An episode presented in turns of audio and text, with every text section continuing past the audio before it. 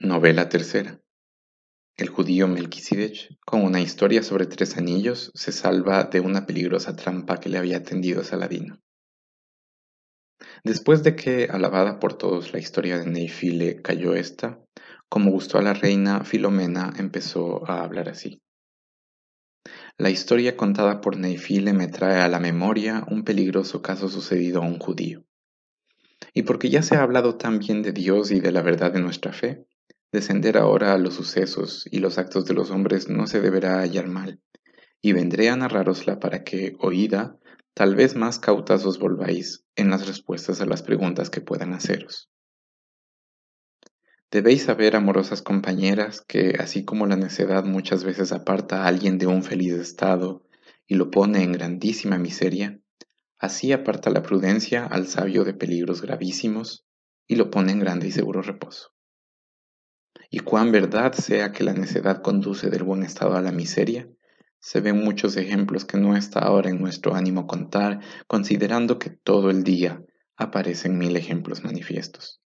Pero que la prudencia sea ocasión de consuelo, como he dicho, os mostraré brevemente con un cuentecillo. Saladino, cuyo valer fue tanto que no solamente le hizo llegar de hombre humilde a sultán de Babilonia, sino también lograr muchas victorias sobre los reyes sarracenos y cristianos, habiendo en diversas guerras y en grandísimas magnificencias suyas gastado todo su tesoro, y necesitando por algún accidente que le sobrevino una buena cantidad de dineros, no viendo cómo tan prestamente como los necesitaba pudiese tenerlos, le vino a la memoria un rico judío cuyo nombre era Melquisedec, que prestaba con usura en Alejandría. Y pensó que éste tenía con qué poderlo servir, si quería, pero era tan avaro que por voluntad propia no lo hubiera hecho nunca, y no quería obligarlo por la fuerza, por lo que apretándole la necesidad, se dedicó por completo a encontrar el modo como el judío le sirviese, y se le ocurrió obligarle con algún argumento verosímil. Y haciéndole llamar, y recibiéndole familiarmente, le hizo sentar con él y después le dijo, Hombre honrado, he oído a muchas personas que eras sapientísimo y muy avesado en las cosas de Dios, y por ello querría saber cuál de las tres leyes reputas por verdadera, la judaica, la sarracena o la cristiana. El judío, que verdaderamente era un hombre sabio, advirtió demasiado bien que Saladino buscaba cogerlo en sus palabras para moverle alguna cuestión y pensó que no podía alabar a una de las tres más que a las otras sin que Saladino saliese con su empeño. Por lo que, como a quien le parecía tener necesidad de una respuesta por la que no pudiesen llevarlo preso, aguzado por el ingenio le vino pronto a la mente lo que debía decir, y dijo, Señor mío, la cuestión que me proponéis es fina, y para poder deciros lo que pienso de ella, querría contaros el cuentecillo que vais a oír. Si no me equivoco, me acuerdo de haber oído decir muchas veces que hubo una vez un hombre grande y rico, que entre las otras joyas más caras que tenía en su tesoro, tenía un anillo bellísimo y precioso al que, queriendo hacer honor por su valor y su belleza, y dejarlo perpetuamente a sus descendientes, ordenó que aquel de sus hijos a quien, habiéndoselo dejado él, le fuese encontrado aquel anillo, que se entendiese que él era su heredero y debiese por todos los demás ser honrado y reverenciado como a mayorazgo, ya que a quien fue dejado por éste guardó el mismo orden con sus descendientes e hizo tal como había hecho su predecesor.